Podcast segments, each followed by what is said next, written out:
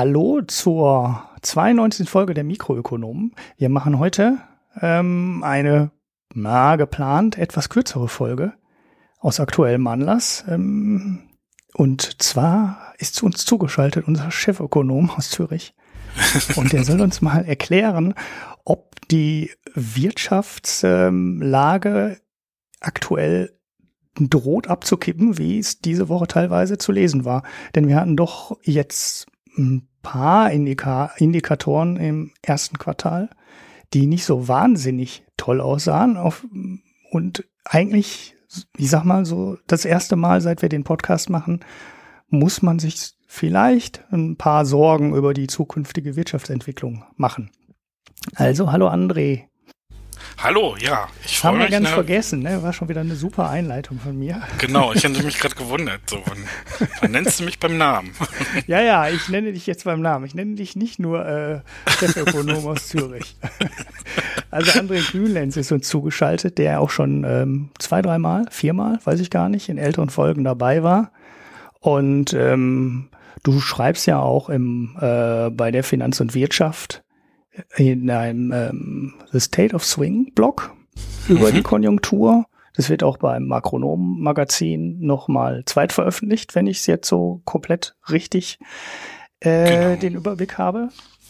Ja, da gucken wir halt irgendwie, oder da versuche ich halt zu gucken, ähm, ist auch ein bisschen nerdig, aber auch vielleicht auch hoffentlich auch nicht, äh, abseits von den Schlagzeilen dann noch zusätzliche Informationen zu liefern, was man so über Konjunktur schreiben kann. Mhm. Und ja, ja, das ist natürlich, das ist natürlich sehr, sehr, ähm, ja, es ist erstens ein, ein bisschen nerdiges Thema. Es ist in der Ökonomie auch ein sehr umstrittenes Thema, ne? weil es gibt ja durchaus Leute, die sagen, äh, die Konjunktur kann eh keiner vorhersagen. Ne? Das ist so quasi so wie der effiziente genau. Markt. Ähm, Aktienkurse kann man nicht vorhersagen und die Konjunkturzyklen kann man auch nicht vorhersagen. Und äh, das gibt es alles nicht.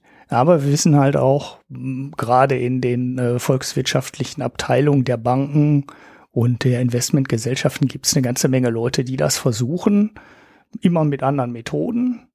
Aber zumindest halte ich das Thema nicht für so überflüssig, dass man nicht mal drüber ähm, diskutieren und reden sollte. Auf jeden Fall. Ja, die Leute versuchen halt äh, natürlich kurzfristig oder äh, auch langfristig Prognosen zu machen. Die sind halt immer besser oder schlechter. Äh, man braucht halt äh, halt äh, im Wirtschaftsleben dann halt irgendwie Zahlen, an die man sich festhalten kann, auch wenn sie dann im Nachhinein nicht so stimmen.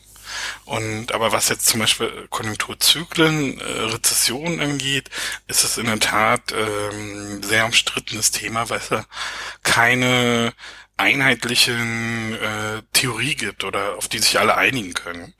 Und was man aber als Fakt äh, sagen kann, dass man zum Beispiel den Zeitpunkt einer Rezession nicht wirklich äh, vorhersehen kann. Und da sind sich dann, glaube ich, alle einig, selbst wenn, wenn jemand so äh, eine gewisse Erklärung hat, wie so Zyklen zusammenkommen, äh, zustande kommen, wieso es immer Ab- und Aufschwung gibt und wieso es dann alle paar Jahre mal eine Wirtschaftskrise gibt.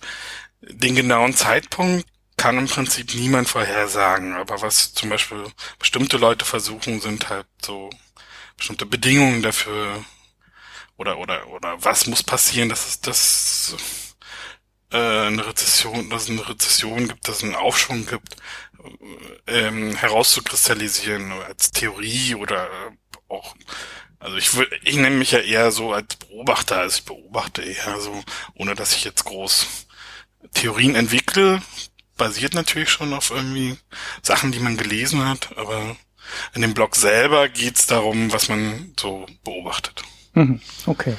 Ja, ich pack das in die Show Notes wie immer. Auch die ganzen ähm, Indikatoren, die wir heute durchgehen. Die andere hat schon eine sehr ausführliche Liste von Indikatoren in unsere, ja, in unser gemeinsames Dokument hier geworfen. Und die gehen wir jetzt alle mal der Reihe nach ähm, durch und versuchen das mal einzuordnen. Also die, mhm. die Idee zu der Sendung ist mir bekommen, gekommen, als am Dienstag, glaube ich, der ähm, neue IFO Geschäftsklimaindex kam. Mhm. Und das war ja jetzt so der vierte, fünfte Monat. Vierte oder fünfte, ja. Hintereinander, der mit Minus kam. Und klar, das Ding, das ähm, schwankt immer Aber wenn man äh, vier oder fünf Monate hintereinander hat, dann ist es halt schon, sag ich mal, mehr als so ein, mehr als so ein Ausreißer. Und da dachte ich mhm. mal, äh, da können wir doch mal dann drüber reden und mal schauen, ob das jetzt ja nur eine Abschwächung des Wachstums ist oder ob man sich mal wirklich ähm, Sorgen machen kann der Indikator, den finde ich ganz interessant, weil du den anders betrachtest als die meisten anderen. Also das ist ein Indikator, der definitionsgemäß um die 100er Marke schwanken soll. Und der jetzt auch vor kurzem. Nee, nicht wirklich um die 100er Marke, sondern das wird äh, immer auf ein Jahr normiert. Okay. Und äh, da gab es jetzt auch eine Umstellung. Äh, die haben auch sowieso eine größere Umstellung beim IFO-Institut gemacht, dass sie jetzt das Basisjahr von vorher war es 2005 mhm. auf 2015 genommen haben. Und das, das basiert äh, eigentlich auf Umfragen. Man fragt Unternehmen äh, einerseits, wie ist die jetzige Wirtschaftslage besser, schlechter geworden oder gleichbleibend. Und dasselbe fragt man dann für die Zukunft. Und daraus äh, macht man einen simplen Saldo, also die, die positiver sagen, wird dividiert, äh, subtrahiert von denen, die negativer sagen. Und daraus bildet dann man dann einen Index. Mhm. Und der wird halt, äh, damit man irgendwie äh, halt eine Vereinheitlichung hat, immer normiert auf ein bestimmtes Jahr. Also das der äh, der durchschnittliche Saldo, den es jetzt nach dem jetzigen Stand 2015 gab, ist jetzt quasi unsere 100. Also wir mhm. vergleichen uns zu der 100. Okay, also es ist jetzt keiner. Ja. Also dann habe ich das, dann hatte ich da schon das erste ähm, ja, den ersten Fehler in der Interpretation, weil ich dachte, das wäre immer so ein äh, Ding, was definiert um die 100er Marke rumschwanken soll. Und dass wenn der Wert über 100 ist, heißt das, mehr Leute rechnen mit dem äh, Wirtschaftsaufschwung. Und wenn er unter 100 ist, rechnen mehr Leute mit dem Wirtschaftsabschwung. Ähm, Aber dann stimmt das ja gar nicht, weil man hat einfach irgendwann die 100er Marke in die, äh, ja, also es gibt es gibt so eine Norm äh, schon, an, um die äh, ähm, das pendeln kann. Das ist aber die Null. Also wenn du so ein Saldo hast und hast zum Beispiel 35% Optimisten und 10% mhm. Pessimisten, ist der Saldo 25. Mhm. Und dieser Saldo kann natürlich auch negativ werden, wenn die Pessimisten in der, in der Mehrzahl sind, der mhm. Befragten. Und äh, deswegen schwankt der Saldo halt immer um null, positive Werte, negative Werte. Und aber für das, was wir als IFO-Index kennen, wurde das nochmal umberechnet und da wird äh, der durchschnittliche Saldo im Jahr 2015 genommen und ähm, dann wird halt so ein Index gebildet. Mhm, okay. Also gut. weil ja, ja, warum genau, halt, weiß ich jetzt ja. auch nicht, aber ist eigentlich ganz ganz nützlich. Und was du da angesprochen hast, dass man, dass ich mir das dann nochmal äh, besonders angucke, da, da, dazu kommen wir dann am später noch. Ah, okay, gut. ja. Aber du hast recht, also es hat jetzt, äh, was jetzt äh, fünfmal zurückgegangen, glaube ich, war es. Und das hat jetzt schon mal in, in, einer, in einer breiteren Öffentlichkeit so ein bisschen Besorgnis hervorgerufen. Also gab schon andere Warnsignale.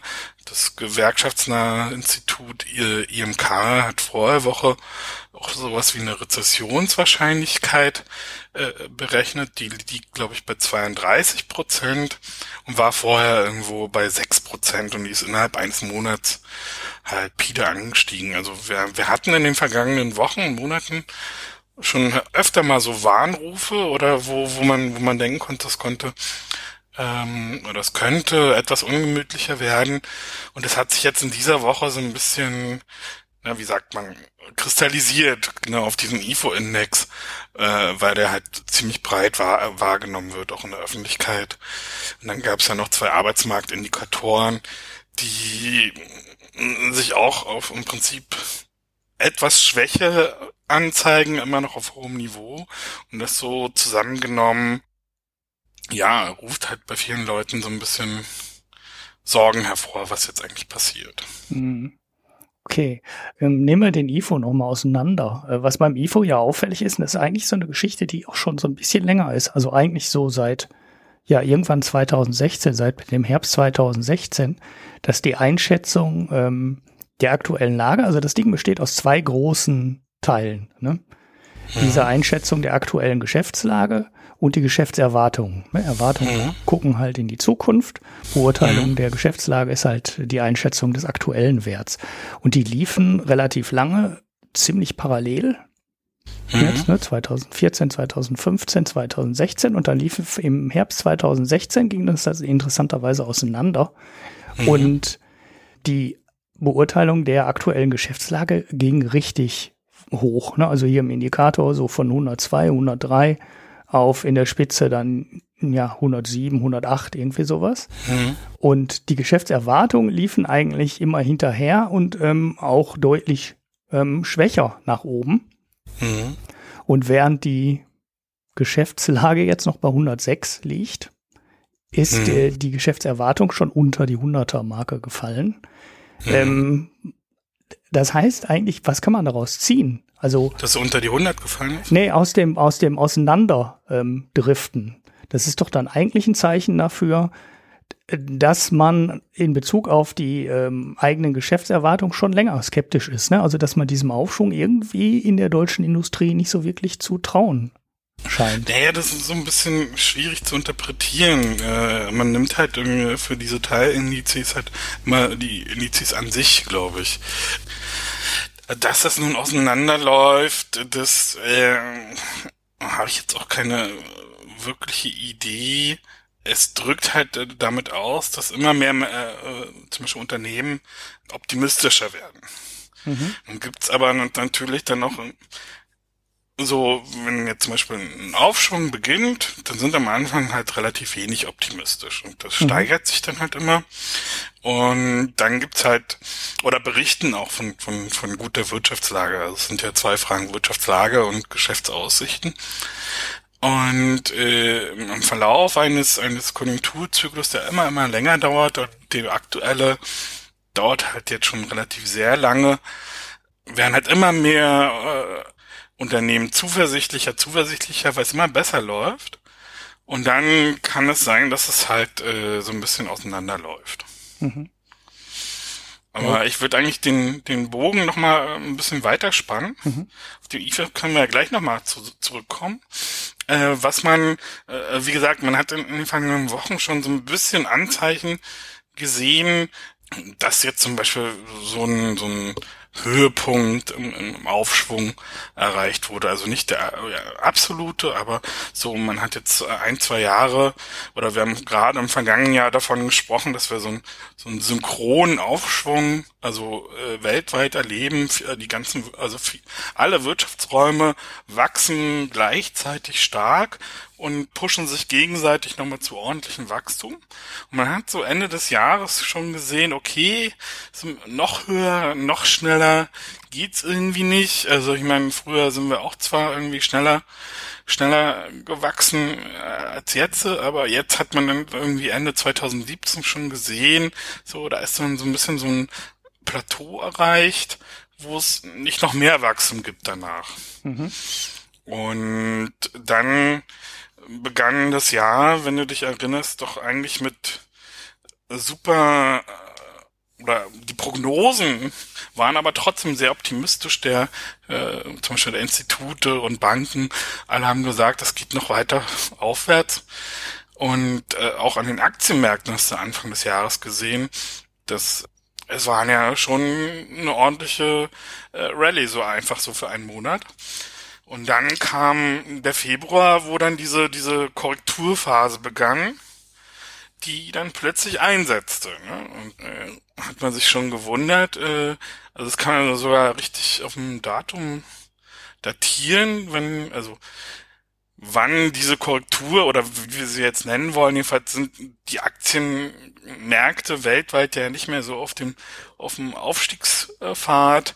Wann nennen wir es einfach Korrektur, also wann diese Korrektur begonnen hat, das war nämlich der 2. Februar. Und damals war der Auslöser gewesen, dass in den USA war ein Freitag, wie jeden ersten Freitag im Monat, äh, die Arbeitsmarktzahlen veröffentlicht wurden und da wurde auch das Lohnwachstum veröffentlicht. Und das hat einen stärkeren Anstieg in den USA gezeigt, woraufhin dann nach ein paar Stunden nach Veröffentlichung der Zahlen die Renditen hochgegangen sind oder die Zinsen und äh, gleichzeitig die Aktien eingebrochen sind. Mhm. Und seitdem haben wir diesen auf einmal so sehr schwankungsanfälligen Aktienmarkt, wenn du dich erinnerst. Ne? Mhm. Ähm, mhm. man spricht dann auch, also äh, also von der Rückkehr der Volatilität, also den Schwankungen. Vergangenes Jahr gab es ja fast überhaupt keine, keine starken Schwankungen am Aktienmarkt und die sind plötzlich wieder zurückgekehrt. Leute, die auf äh, äh, geringe Schwankungen gewettet haben, haben auf einmal äh, verloren, auf einmal kamen die Schwankungen halt wieder.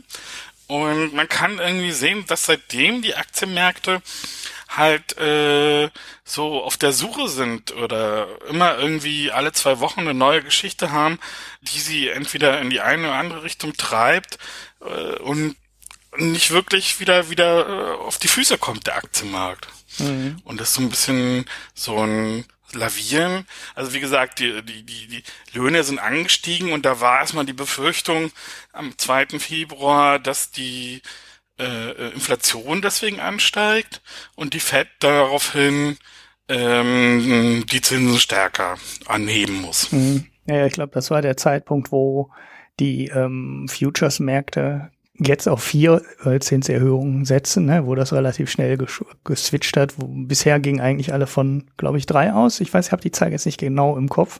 Und äh, dann dauerte das irgendwie eine Woche und dann ging man von vier Zinserhöhungen der FED im Jahre 2018 aus. Also das schwankte. Genau. Dann. Das äh, war dann schon ja eine deutliche Erhöhung der Erwartungen, was das Zinsniveau am Ende des Jahres angeht. Hm. Siehst du denn diese Zinsen äh, für so kritisch? Weil ich folge da so ein paar Leuten aus äh, den USA und die posten quasi jetzt fünfmal am Tag die zehn Jahresrendite der US an, allein, die sich jetzt einer, ja, weiß ich nicht, psychologisch oder wirklich wichtigen Marke von drei Prozent nähert. Ist das kritisch? Also gibt es da historisch irgendwelche Beweise, dass jetzt drei Prozent auf einmal kritisch sind? Naja, bei den drei Prozent äh, geht es, glaube ich, darum, dass es lange nicht mehr nicht mehr erreicht worden war. Und dann gibt es so eine Trendlinien, die zeigen, dass wenn das über drei Prozent, das ist so ein jahrelanger, jahrzehntelanger Trend irgendwie erreicht. Da gibt's von der Credit Suisse und so ein Perma-Bären, also sehr pessimistischen Analysten, äh, wie, wie heißt er doch nochmal? Äh, hab seinen Namen vergessen. Der sagt ja schon, ja, dass das äh, der Rückgang der, der Zinsen halt irgendwie, äh, also dass es halt irgendwie so eine kritische Schwelle erreicht. Ich weiß nicht mehr genau. Aber ich guck's mir nicht so genau an. Äh, ja, okay. Bond-Leute sind gucken da äh, äh, stärker drauf. Was aber gleichzeitig immer noch da, dazu spielte, dass viele auf diese sogenannte Zinskurve gucken, weil ähm, aber das kannst du auch erklären, ne? Das hast du, haben wir ja im Vorgespräch schon mal genau. drüber geredet. Das habe ich ja in die Show Notes reingesetzt, weil das eine so ein, so ein Indikator ist, den auch relativ viele immer beobachten. Ähm, durchaus auch mit ähm, durchaus aus Gründen. Ja, es gibt die, diese Zinsstruktur, ne? Das ist was, man nimmt halt die, die unterschiedlichen Laufzeiten der Anleihen und malt daraus, malt daraus eine Kurve. Normalerweise kriegst du dann halt für kurz ähm, äh, für kurze Laufzeiten die niedrigsten Zinsen und für lange Laufzeiten die höchsten. Ne? Also je länger du jemandem das Geld gibst, desto mehr Zinsen ähm, bekommst du dann dafür. Und da gibt's dann eine Ausnahmesituation, die nennt sich dann inverse Zinsstruktur. Und das ist dann die Situation, in der die kurzfristigen Zinsen höher sind als die langfristigen Zinsen. Das heißt, du bekommst äh, auf Tagesgeld äh, 4% Zinsen und wenn du das Geld zehn Jahre abgibst, nur 3% Zinsen. Und auf diesen mhm. Indikator gucken so viele oder auf diesen Wert gucken so viele Leute, weil es fast jede, bei jeder US-Rezession vorher eine inverse Zinsstruktur gab, also eine inverse Zinskurve gab. Mhm. Da, wenn das passieren sollte, ihr könnt euch sicher sein, ihr werdet in den Medien sehr viel dazu lesen, ähm, ich wollte das jetzt nur hier ganz kurz erwähnen, weil das so ein Indikator ist, der aus der einen Richtung sehr zuverlässig ist. Also wenn du dir anschaust, wann war eine Rezession, Mhm. Ähm, und was ist mit der Zinskurve vorher passiert, hat die eine super Trefferquote. Aber eigentlich ist ja das, was wir haben wollen, nicht, wir wissen, dass jetzt eine Rezession ist und wir schauen, was die Zinskurve vorher gemacht hat, sondern wir wollen eigentlich wissen, sagt uns die Zinskurve was für die Rezession. Und da ist die Trefferquote gar nicht so gut. Da ist die Trefferquote eher so eine, so eine 50-50 Trefferquote. Das heißt, es gibt durchaus Fälle, wo die Zinsstruktur ähm, invers wurde, aber es nachher keine Rezession gab, sondern vielleicht nur einen leichten Dämpfer oder vielleicht auch einfach ein rechtzeitiges Gegensteuern der Notenbank, so mhm. dass dann ähm, die inverse äh, Zinsstrukturkurve dann nichts aussagt. Also auch darauf darf man sein Geld nicht setzen.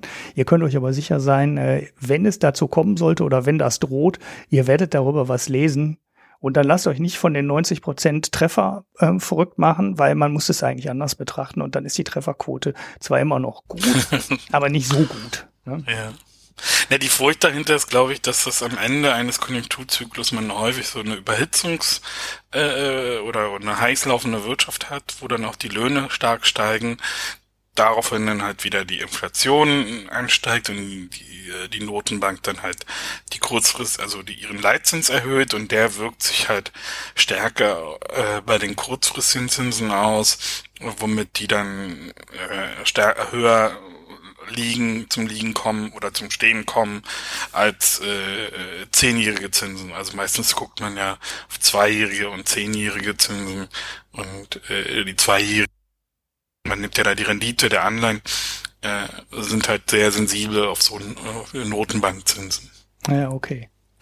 Und das, das hat, äh, hat halt am Aktienmarkt jetzt immer so hin und äh, am Anleihemarkt oder am Aktienmarkt auch äh, immer hin und her gespielt. So auf einer Seite führt man zu hohe Re äh, Rezession, auf der anderen Seite äh, äh, zu hohe Inflation. Äh, auf der anderen Seite kamen immer wieder so Faktoren dazu wie drohende Handelshemmnisse oder äh, was passiert da jetzt gerade in Syrien, was die Märkte immer wieder irgendwie so ein bisschen äh, durcheinander gebracht hat und mal eine, wieder so eine längere Abwärtsphase eingeleitet hat. Also zumindestens ergibt sich am Aktienmarkt so ein komisches Gefühl, man weiß nicht so richtig, wo es hingeht. Äh, kommt jetzt die Inflation, kommt sie nicht? Und es fehlt so ein bisschen so, so eine Klarheit, die man noch im vergangenen Jahr hatte, äh, äh, wo es hieß, wir sind jetzt wunderbar in einem globalen, gleichzeitigen, auf der ganzen Welt wirkenden Aufschwung. Und diese Klarheit ist jetzt auf einmal verschwunden. Mhm. Und wenn wir dann nochmal zurückkommen, äh, hast ja wir haben ja angefangen mit dem IFO-Index. Was ist denn jetzt eigentlich in Deutschland passiert oder auch in Europa? Aber äh, weil. Ja, lass uns doch mal eben Lass uns noch mal eben kurz zurück zu, zu den USA gehen, weil dann können wir, ja. können wir den Deckel da drauf machen. Ähm, okay. Du hattest äh, gerade erwähnt, ähm, dass diese inverse Zinskurve oft kommt in so einer Überhitzungsphase. Ne? Ja. Ähm, haben wir denn jetzt in den USA eine Überhitzungsphase? Weil du hast gerade jetzt auch die Inflation genannt. Ich habe die Inflation liegt ja mal gerade bei zwei Prozent in, in den mhm. USA. Also das ist nicht hoch. Und ich habe mhm. die genaue Zahl des Lohnwachstums nicht im Kopf. Aber die ist doch auch nur bei 2, und ein wenig, oder? Ja, ja, also, also von der Lohnseite her äh, gibt es da wenig Befürchtung äh, oder äh, wenig Anlass. Also Befürchtung gibt's ja schon. Ja. Aber ähm, Ökonomen oder auch, sagen wir mal, Anleger, Investoren rätseln halt drum, äh, was daraus werden kann. Ich meine, man hat jetzt äh, schon eine relativ geringe Arbeitslosenquote in den USA, wo man natürlich nicht weiß, wie viele Leute da, oder man weiß es schon, eine Menge auch aus dem Erwerbspotenzial herausgefallen ist und wie zuverlässig diese Statistiken, also gerade am Arbeitsmarkt in den USA sind, mal so eine Frage. Aber auf jeden Fall ist da schon seit der Finanzkrise sehr viel passiert, sehr viele Jobs wurden wieder aufgebaut und, und eigentlich hätte man schon längst ein stärkeres Lohnwachstum sehen müssen. Aber je nachdem, auf was man für Indikatoren guckt, kann ja sich einerseits ein Durchschnittslohn angucken oder einen Medianlohn. Und der Medianlohn äh, ist irgendwie 2016 im Sommer mal groß äh, nach oben gegangen. Also was heißt irgendwo bei drei oder noch mehr? Äh, aber jetzt auch nicht wahnsinnig. Mhm. Und seitdem war der irgendwie so ein bisschen im Sinkflug. Und was jetzt dazu kam, war so, dass der Durchschnittslohn äh, ein bisschen angestiegen ist. Also aussagekräftiger ist äh, eher der der Median, weil er so von Ausreißern quasi äh, ein bisschen bereinigt ist. Guckt da, also der, der, der Median ist eigentlich aussagekräftiger, aber wenn die Arbeitsmarktzahlen veröffentlicht wird, werden, werden halt immer die Durchschnittslöhne äh, veröffentlicht und die haben dann irgendwie Anfang Februar den größten Anstieg seit, was weiß ich, schon lange, lange, lange äh, gezeigt. Und daraufhin ist halt so diese Stimmung gekippt oder hat sich verstärkt, oh, jetzt kommt wirklich die Inflation. Und was dann natürlich noch mit reinspielte, dass wir in den Wochen zuvor dieses Fiskalpaket in den USA hatten. Trump hat die Steuern gesenkt und gleichzeitig ein riesiges Ausgabenprogramm für dieses Jahr. Oder wurde dann, ich glaube, im Januar verabschiedet, das dann halt jetzt auch noch die Defizite des Staates in den USA in die Höhe treibt. Und aus dieser Gemengenlage versucht sich halt irgendwie der Markt oder die Anleger als Ganzes irgendwie ein Bild zu machen. Und dann spielt halt immer eine Rolle, dass man halt irgendwie Inflation erwartet. Ja, ja ich frage mich ja, äh, diese Trump-Geschichte hatten wir mal schon im Zusammenhang ähm, mit den Handelsungleichgewichten diskutiert. Ne? Also ob die ähm, USA an der Stelle mit dem größeren Haushaltsdefizit und den Steuersenkungen, was ja in den nächsten zwei Jahren zu ne, Pi mal Daumen drei oder 400 Milliarden mehr Schulden, mehr Neuverschuldung ja. führt, ähm, ob das äh, nicht vielleicht sogar der größere Treiber für den Anstieg der äh, Anleiherenditen ist, als jetzt die ganzen Sachen, die wir bisher diskutiert haben, ne? also so eine mhm. Inflation. Ja, spielt halt auch eine Rolle. Mal bewegt diese fiskalische äh, äh, Sorgen um, um den Staatshaushalt, dann spielen Sorgen über Inflation.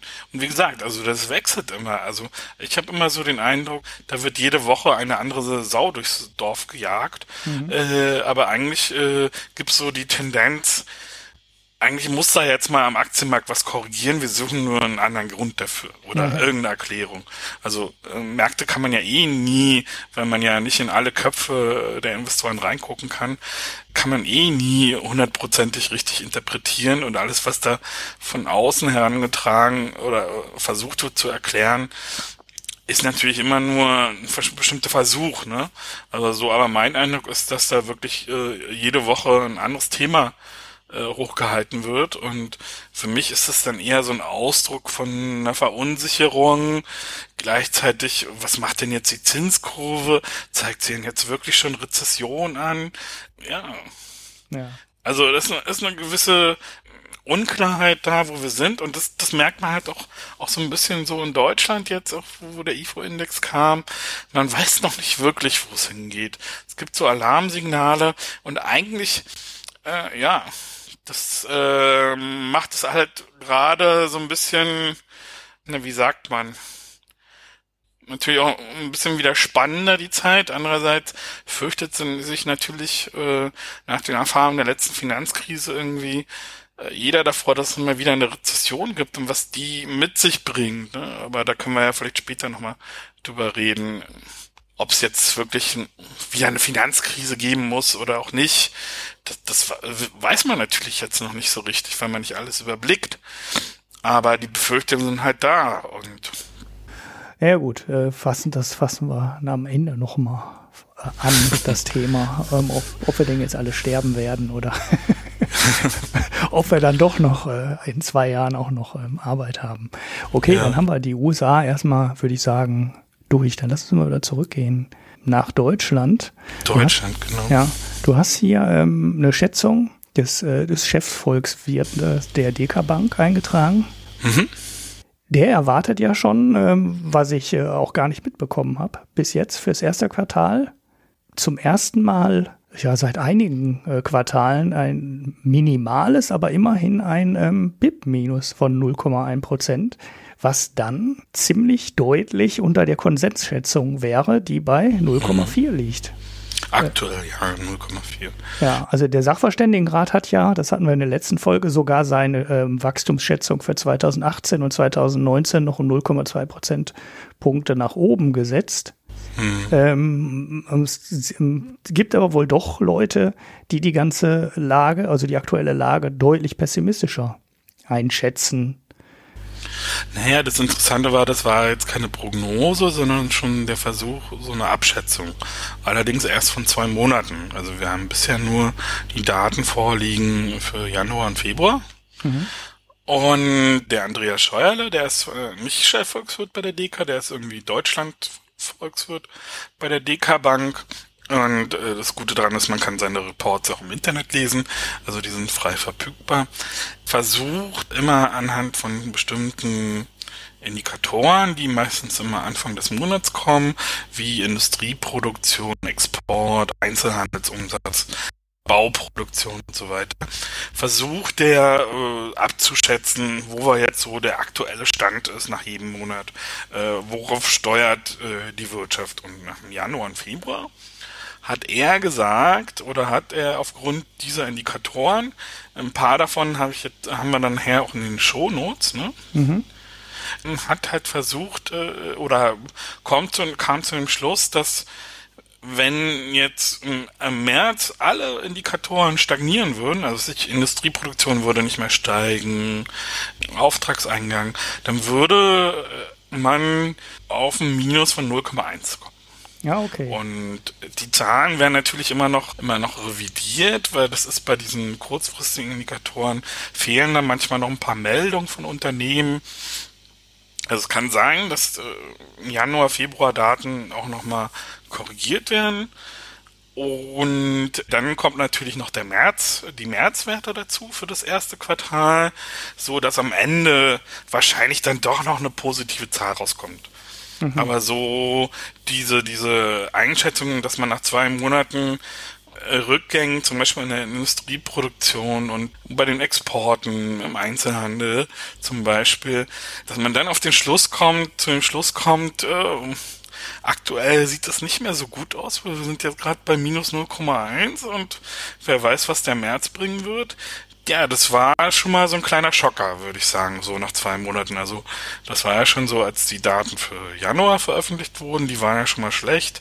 Da wusste man schon mal, na gut, kann ja mal passieren, ein schlechter Monat und dann kam auch noch ein schlechter Februar dazu. Und nun gab es ja in Deutschland natürlich auch viele Sondereffekte, äh, die da reingespielt haben. Äh, es gab den Streik der IG Metall, es gab eine äh, außerordentliche Grippewelle, die ziemlich viel erfasst hat. Und auch die Urlaubstage lagen so im ersten Quartal so, dass ziemlich viele Arbeitstage ausgefallen sind. Also so, das ist so die übliche Erklärung, die jetzt so unter den Volkswirten in den Banken, Versicherungen oder auch Instituten, die Bundesbank hat jetzt äh, diese Woche auch drüber geschrieben, also eigentlich ist es so Konsens. Das hat so ein bisschen ähm, die ähm, Wirtschaftsleistung schwä schwächer wachsen lassen. Also was erstmal sicher ist, im ersten Quartal, wenn wir weniger Wachstum haben als in jedem Quartal des vergangenen Jahres. Ob es jetzt ein Minus wird oder doch noch ein Plus, das wissen wir noch nicht. Das wissen wir Anfang Mai, mhm. wenn die Zahlen veröffentlicht werden. Also da kommt dann die Industrieproduktion, Exporte, Einzelhandel kommt sogar, glaube ich, Ende April. Und dann während diese, äh, diese professionellen Konjunkturbeobachter in den Banken schon genauer wissen, wo wir dann landen mit ihren Modellen, wenn sie dann irgendwas ausrechnen. Mhm. Und das waren halt auch diese Anzeichen, die man jetzt in den vergangenen Wochen halt schon sehen konnte, die jetzt so ein bisschen mehr in, in den Blick der Öffentlichkeit geraten. Und ja, ist die Frage, ist das jetzt eine kleine Konjunkturdelle, die aufgrund auch von Sonderfaktoren zustande kommt und wir werden jetzt ab Frühjahr wieder einen Aufschwung oder die Fortsetzung des Aufschwungs erleben, sogar Nachholeffekte, weil man halt äh, die Grippewelle, das muss man halt alles nochmal abarbeiten und das ist halt so ein bisschen unklar. Mhm. Und wenn man, und das kann man dann in den Shownotes auch sehen, äh, eine Sache ist allerdings aufgetreten, die mit so einem Sondereffekt nicht zu erklären ist. Ja nämlich dass die Exporte, die deutschen Exporte, nicht so gut gelaufen sind in den ersten zwei Monaten. Ja, das hatten wir in den Auftragseingängen, glaube ich, auch ganz äh, gut genau. sehen können. Ne? Also wenn man zum Beispiel äh, Export, also den Warenexport, die Waren werden ja in der Industrie hergestellt, sind ja keine Dienstleistungen, Waren. Äh, die Industrieproduktion an sich äh, ist in den ersten zwei Monaten gar nicht mehr so dramatisch geschrumpft, nur um 0,3 Prozent im Vergleich zum letzten Quartal. Die, die Industrieunternehmen haben im Inland sogar ein bisschen mehr verkauft, 0,3 Prozent. Äh, in der Eurozone auch. Was richtig eingeschlagen hat, war der Umsatz außerhalb der Eurozone. Mhm. Da ging es doch heftig runter um 2,7 Prozent.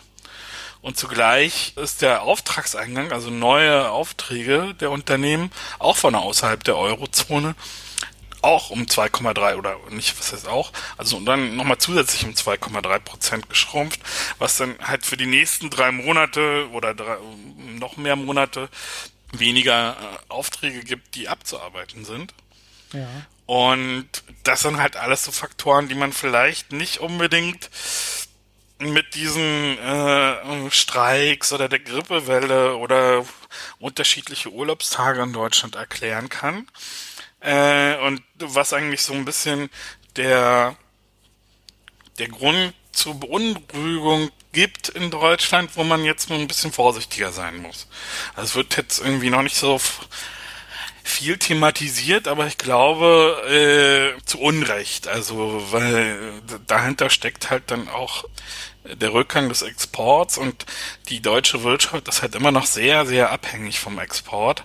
Auch äh, wenn man mal glaubt, dass jetzt so die Binnenwirtschaft stark gestiegen ist, aber die deutsche Wirtschaft hängt halt am Export und wenn die Exporte gut laufen, wird halt äh, äh, auch mehr investiert und dann entstehen Jobs und dann kommt auch die Konsumnachfrage und deswegen hat die, äh, die Exportwirtschaft immer noch so eine große Bedeutung überhaupt für, für die deutsche Wirtschaft. Mhm. Und weiß wenn man, man sich dann nochmal, ja? Weiß man, äh, woher ähm, dieser Rückgang der Aufträge aus dem Ausland kam? Ist das aufgeschlüsselt so früh schon? Also weiß man, ob das China war oder ähm, ob das äh, die USA war? Kann man das, kann man das sehen? In naja, äh, zuverlässige, also das, das, da gehen halt immer noch die Meldungen ein. Also bei der Bundesbank gibt es zum Beispiel Daten, die gehen bis Januar oder äh, die haben ihre Daten wiederum von vom Statistikamt. Also sagen wir mal so, die Statist das Statistikamt äh, hat zuverlässige Zahlen, halbwegs zuverlässige Zahlen für Januar und für Februar veröffentlicht das jetzt äh, schon mal so vorläufige, auch wenn man da noch nicht so genau weiß, ob da nochmal revidiert wird. Und das hat sehr interessante Daten gezeigt. Ich habe mir das mal genauer angeguckt, woher der Exportrückgang eigentlich kam. Die vergleichen das allerdings immer mit, mit dem Vorjahr, weil die diese Landesdaten nicht so bereinigen können oder weil es ein bisschen kompliziert ist, so dass man die auch wirklich auswerten kann. Normalerweise bereinigt man ja die Konjunkturdaten um Saisoneffekte, um, um unterschiedliche Anzahl von Arbeitstagen in den Monaten. Das wird bei denen nicht gemacht, deswegen kann man da nur zum Vorjahr vergleichen. Was allerdings auch schon was aussage, aussagekräftig ist. Und äh, die größten Rückgänge gab's jetzt in arabische, nee, ähm, Vereinigte Arabische Emirate, Ägypten und die USA. Mhm. Man kann natürlich dann irgendwelche Großaufträge oder Großbestellungen, wenn man dann irgendwie eine Maschine, Turbine oder ein Flugzeug geliefert hat, da eine Rolle spielen, die dann weggeblieben sind. Was allerdings so ein bisschen alarmierend ist, ist dieses starke Minus in, in, in den USA. Die liegen nämlich schon mal 3,6 Prozent äh, in den ersten zwei Monaten unter dem Niveau des Vorjahres. Mhm. Und bei aller statistischer Ungenauigkeit, das kann sich da alles noch ändern, ist das erstmal ein Hinweis, dass es eine gewisse Schwäche in den USA gibt, die äh, doch verwundert, ne? wenn man jetzt äh, die Finanzmärkte reden über Inflation in den USA und Überhitzung. Vielleicht gibt's ja gar nicht mehr so eine Überhitzung in den USA, sondern die sind schon irgendwie und das verwundert dann halt schon so ein bisschen, dass die USA halt so negativen sind. Genau, ähm, in die Shownotes habe ich dann auch nochmal äh, die Exporte reingebracht und, und versucht da so ein bisschen so einen längerfristigen Trend zu, zu zeigen. also indem man die zwölf Monatsdurchschnitte nimmt. Und dann sieht man, okay, die Exporte haben jetzt so im Wachstum einen Höhepunkt erreicht, auch Ende 2017. Die, US, äh, die Exporte in die USA, was ja der größte Exportmarkt, äh, wenn man ein Land alleine nimmt, ist die USA und da sieht man dann schon eine deutliche Abschwächung und das ist dann nicht mehr mit irgendwelchen statistischen Effekten zu erklären, sondern äh, man sieht da schon eine gewisse Nachfragerückgang aus den aus den USA und wenn man weiß, dass die deutschen Unternehmen vor allem äh, Investitionsgüter, also Maschinen, Anlagen äh, und so weiter äh, exportieren oder dass das größte Exportgut ist, das am meisten auch aus den USA nachgefragt wird, dann ist das schon äh, ein gewisses Warnsignal. Ja. Und die Autos natürlich, ne? Ja, Autos gehören. Ist das denn vielleicht schon so ein Trump-Thema? Also in irgendeine Reaktion auf einen möglichen Handelskrieg, aber dafür ist es ja eigentlich äh, viel zu früh. Oder kann das sein, dass die Unsicherheit aus der Diskussion da schon auf ähm, Aufträge durchschlägt und dass man dann Na, ich glaube, das kommt dann jetzt erst noch. Ja, ja ich würde eigentlich müsste es ja auch in die Gegenrichtung gehen, ne? wenn man mal logisch drüber nachdenkt. Ne? Also wenn Trump mit seiner Politik Erfolg haben sollte, ne? ja. dann müssten ja eigentlich jetzt mehr ähm, Maschinen in die USA ähm, exportiert werden, weil die ja mehr lokale ähm, Produktion dann brauchen. Ja, aber man sieht ja im Prinzip einen Rückgang der Nachfrage aus den USA. Ja, genau. Eigentlich ist es Dass die Amerikaner so quasi ne? drauf reagieren. Und das kann es ja nicht wegen der Handelshemmnisse sein. Ja, ja, also genau. da muss irgendwie äh, irgendwas anderes dahinter liegen, dass die USA weniger Maschinen oder, oder, oder Autos aus Deutschland bestellen. Ja, ja, die kaufen ja, die kaufen alle nur noch Teslas. Statt den nächsten, zack, ist das Thema wieder untergebracht. Genau. ja, okay, also dafür hast du auch keine wirkliche logische Erklärung. Also, was mich relativ beruhigt ist, dass es nicht China ist. Nee, China läuft, äh, lief sogar noch gut, die Europa sogar auch noch. Ja, also, äh, ja Europa hat jetzt oft, dass Europa, ne? also Europa, genau, dass Europa ja. sich auch abschwächt, ähm, kann aber, äh, also die, die übliche Geschichte ist jetzt, dass die, die Schwäche in Europa also in den USA, kann natürlich sein, dass jetzt Europa so stark vom Export abhängig ist, dass sie es äh, dann schon merken. Aber Europa äh, läuft noch gut, äh, China, also Frankreich läuft noch gut, zumindest äh, in den Exportmärkten, als Exportmarkt. China läuft noch gut. Äh, das, also was wirklich beunruhigend ist, ist ähm, die Exporte in die USA. Und äh, da kommt man dann halt zum Punkt, der, wir haben ja vorhin über die Aktienmärkte geredet, dass am 2. Februar äh, so ungefähr, nee, genau am 2. Februar diese Korrektur eingesetzt hat, dieser Freitag, der 2. Februar, als die Arbeitsmarktzahlen kamen und äh, die werden dann immer so 14.30 Uhr veröffentlicht und 16 Uhr werden, wurden an dem Tag noch andere Daten veröffentlicht, nämlich die Bestellung für Investitionsgüter in den USA. Mhm. Und die haben damals, also am 2. Februar, gezeigt für Ende des Jahres und Ende 2017 äh, zumindestens so ein Höhepunkt dieses Aufschwungs in den USA kurz bevorstehen könnte. Mhm. Also da hat man so einen, so einen Gipfel gesehen, die Grafik ist ja auch nochmal in den Shownotes.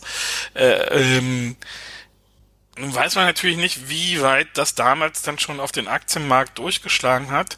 Also die Aktienmärkte selber haben irgendwie ab 19 Uhr, glaube ich, unserer Zeit angefangen zu reagieren. Äh, vorher noch die Zinsen. Also die, die große Geschichte wird am 2. Februar schon die, die Furcht vor Inflation gewesen sein.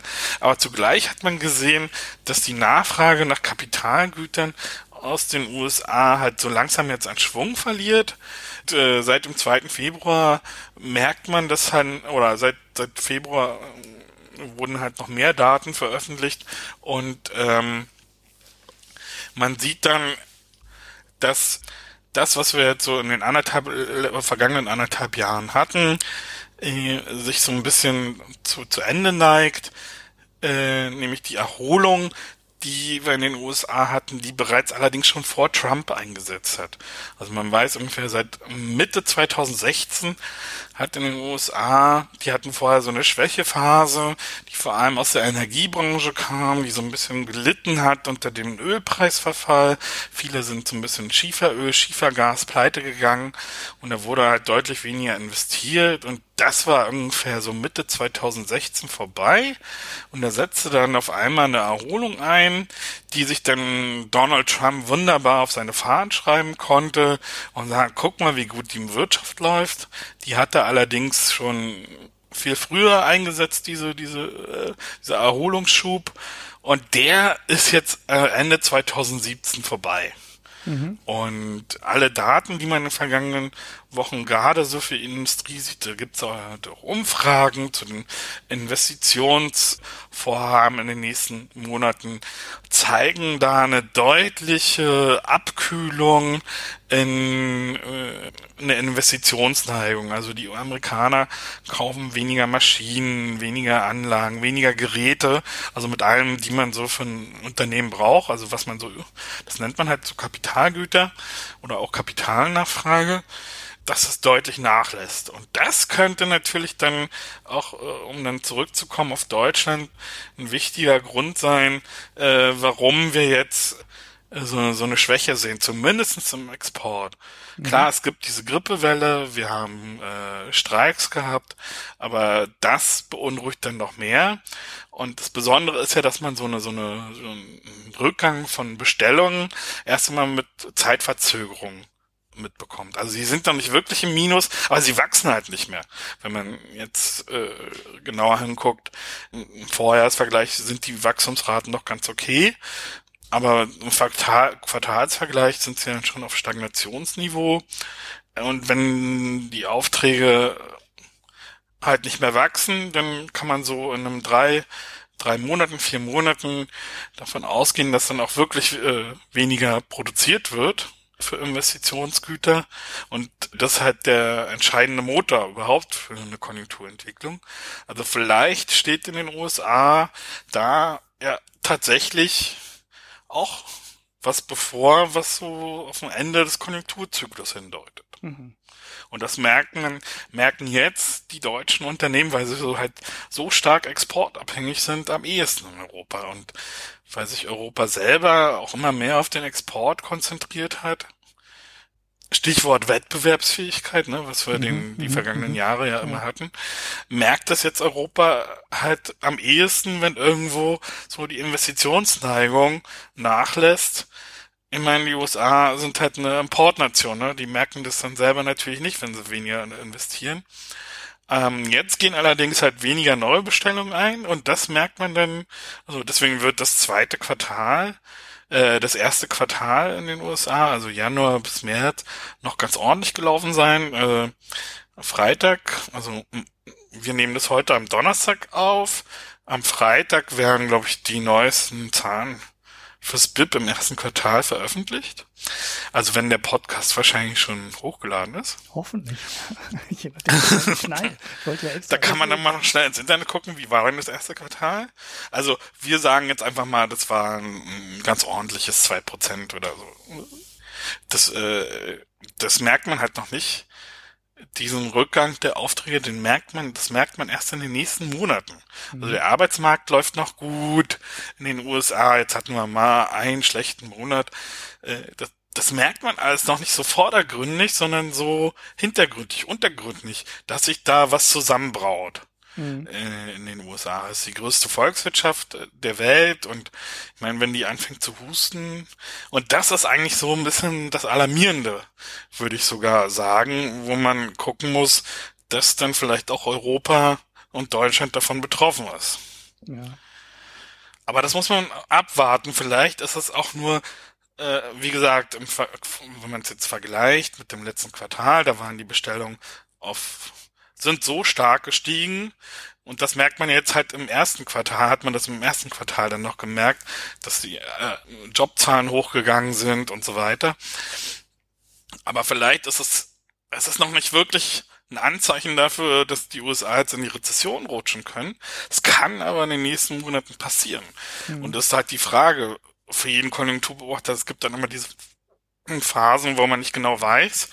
Und äh, die Konjunkturzyklen seit oder dieser Konjunkturzyklus, den wir jetzt seit der Finanzkrise haben, ist ja eh dadurch geprägt, dass da nicht so eine Aufwärtsbewegung, eine Abwärtsbewegung gibt und man dann irgendwie halbwegs schon erahnen kann, was passieren kann, sondern es hat so eine Form von Wellen. Es gibt eine Welle nach der anderen und es kann jetzt auch sein, dass die USA eine neue Welle wieder erleben werden und dass es gar keine Rezession geben wird. Ich hatte ja vorhin schon angesprochen, diese Schwäche in der Energiebranche bei Schiefergas, Schieferöl, die unter den Ölpreisen gelitten haben. Wenn man sich das auf der Makroebene angeguckt hat, hätte man feststellen können, eigentlich wären die USA schon reif gewesen für eine Rezession. Mhm. Ist aber nicht passiert. Das hat nur diese eine Branche erfasst, die halt Gewinneinbruch hatten, weniger investiert haben, Jobs abgebaut haben. Aber es hat nicht die Gesamtwirtschaft erfasst. Ja. Nun ist die Frage, was passiert jetzt? Wird's, wird es äh, sich noch äh, stärker abschwächen, die Investitionsnachfrage in den USA? Und wird sie dann die Gesamtwirtschaft erfassen oder nur einzelne Branchen? Das äh, wird dann die spannende Frage. Oder gibt's noch mal einen Schub wieder aus, aus, aus Europa? Ja. ja? Was, du wolltest was fragen? Ja, ja, ich wollte noch mal kurz was, ähm, einen kleinen Hintergrund liefern zu dieser Ölgeschichte, weil es ja früher ja. immer hieß, ähm, ein steigender Ölpreis ist Gift für die Weltwirtschaft. Also das war so eine Faustregel, die eigentlich seit Anfang der 70er und der größten Ölkrise immer so galt. Ja. ja also Ölpreis steigt, ähm, und alle im Westen, die ganzen westlichen Wirtschaften kriegen Probleme, weil sie Unmengen von Geld ähm, an die Scheichs überweisen müssen, sage ich mal so ganz platt. Jetzt muss man aber sehen, dass die USA mit dem Fracking und dem Shale, Gas und Öl inzwischen mehr Öl fördern, als sie selber verbrauchen und mehr Gas fördern, als sie selber verbrauchen. Und von daher ist es für die USA jetzt ist für die USA wahrscheinlich ein ähm, steigender Ölpreis sogar ein Konjunkturtreiber, was äh, mhm. vor 20 Jahren immer ein Konjunkturbremser war oder eigentlich vor 10 Jahren noch ein Konjunkturbremser war.